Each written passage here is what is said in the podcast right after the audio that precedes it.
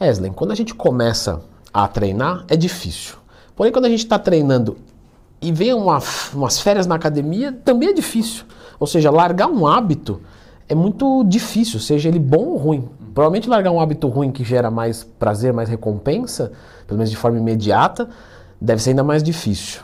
Você consegue explicar para a gente um pouquinho mais como a gente consegue é, largar um hábito, um vício, alguma coisa ruim? Primeiro, tem que entender como que a gente forma um hábito. Por exemplo, um hábito muito positivo é você clicar no gostei e se inscrever no canal. Pronto, isso aí é hábito seu, certo? Eu tô com o Wesley aqui, você não vai decepcionar.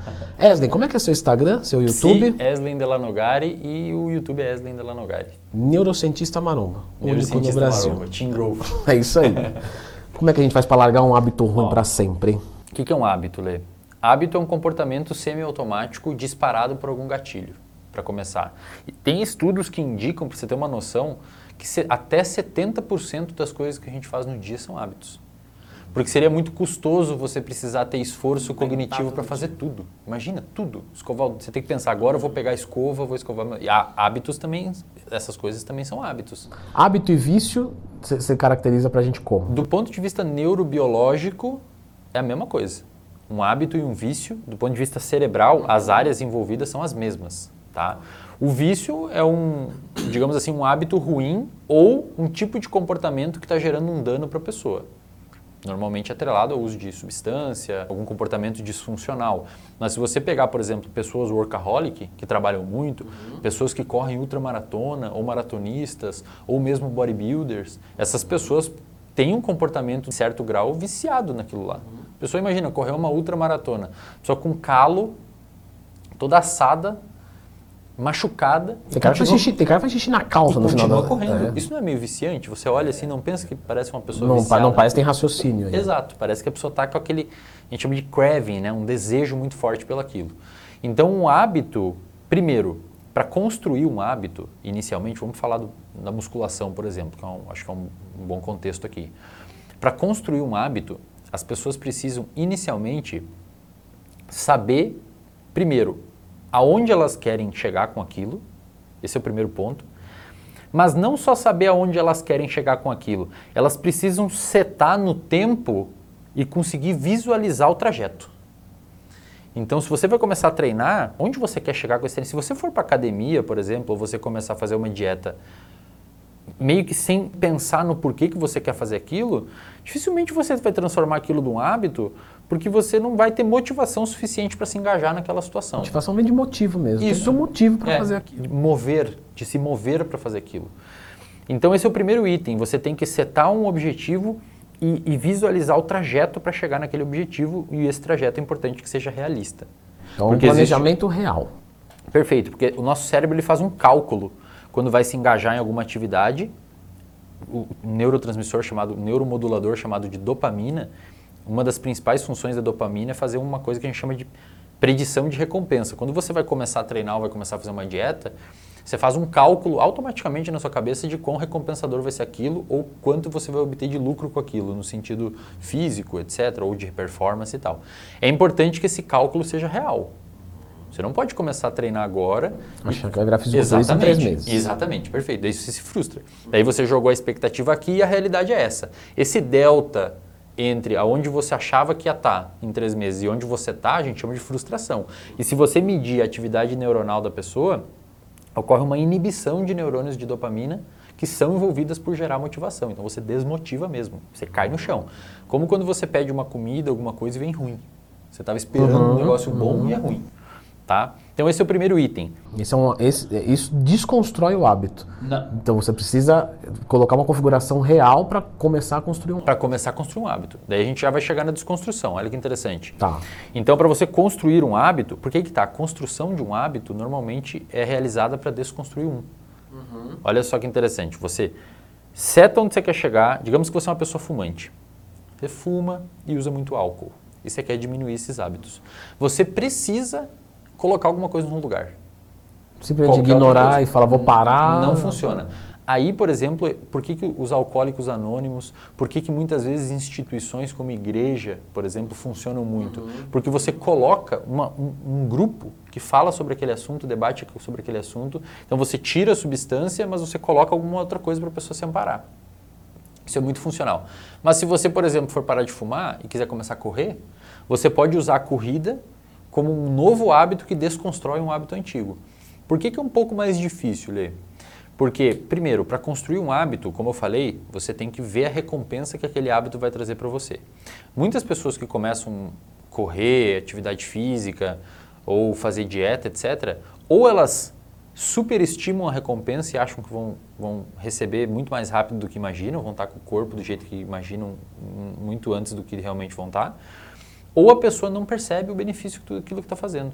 Quando você vai treinar e você nunca treinou, ou vai fazer uma dieta e nunca fez, depois de fazer, se você ficar com a sua atenção direcionada aos aspectos negativos daquilo que está acontecendo, dor, cansaço, etc., dificilmente aquilo se transformará num hábito para você.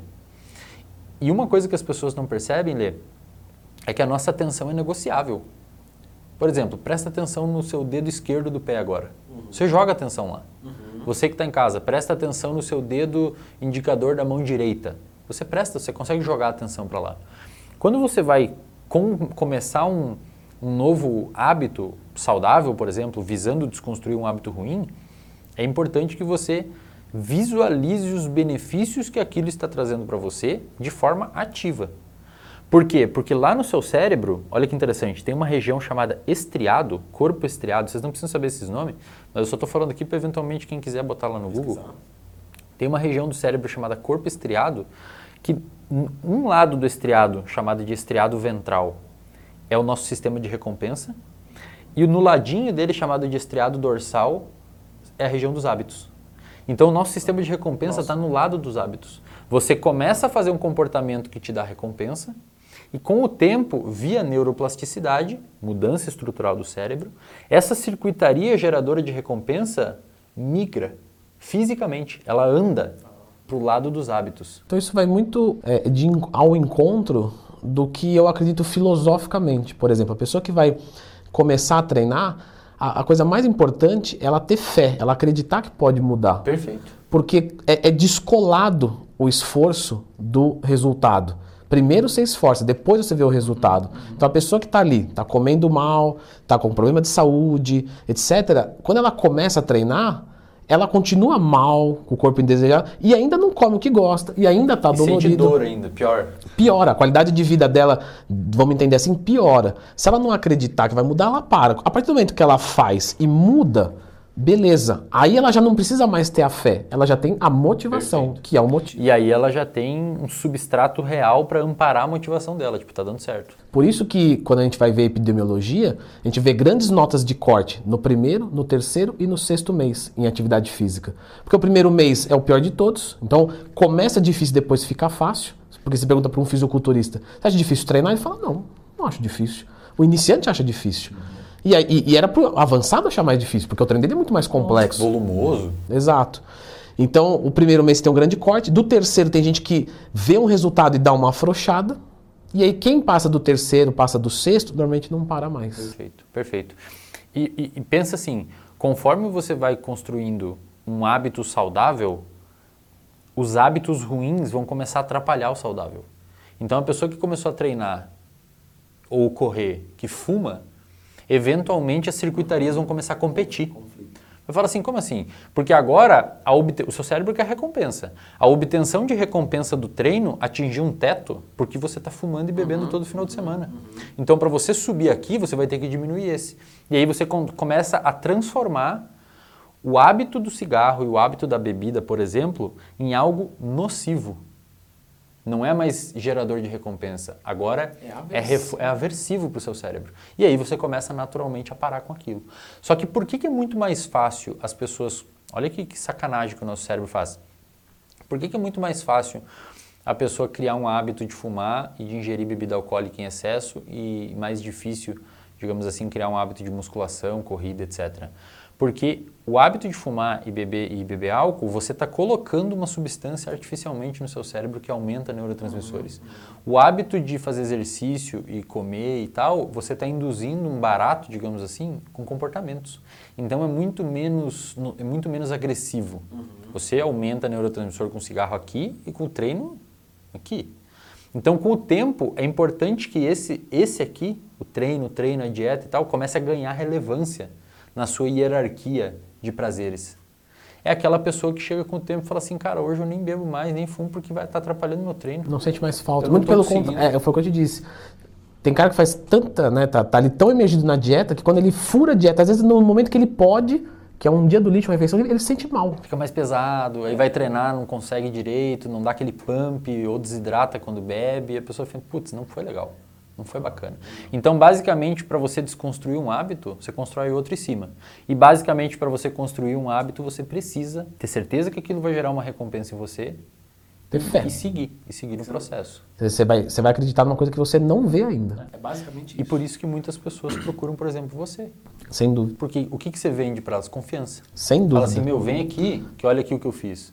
Eu atendo alguns alunos, já atendi, atendo alguns alunos assim hoje, que é nítido que na conversa ele domina, só que ele não acredita. Perfeito. Aí eu só dou o aval, basicamente, lógico, eu tenho o meu jeito, o meu jeito é diferente do dele, mas às vezes não mudou nada do que realmente importa, que não seja ele eu falar assim, pô, agora o Leandro tá cuidando de mim, eu vou, vai, como vai dar certo com certeza, eu vou fazer. Perfeito. E não mudou nada, né? Teoricamente a pessoa já sabia é, fazer. É, é, sistematicamente não mudou nada, mudou perfumaria, é, é. né? Basicamente isso. E no final o cara tá engatado e tá tudo certo. Eu vou deixar aqui, pessoal, a, a, a minha abordagem, que é relacionada a esse assunto, de uma maneira que eu abordei filosoficamente, mas que coincidiu com a neurociência. Aí fica legal, né, Zé? Aí eu fico bem, fico bem. Aqui Complemento. Eu, é, eu só indico vídeos que eu pareço bem para impulsionar minha própria imagem já.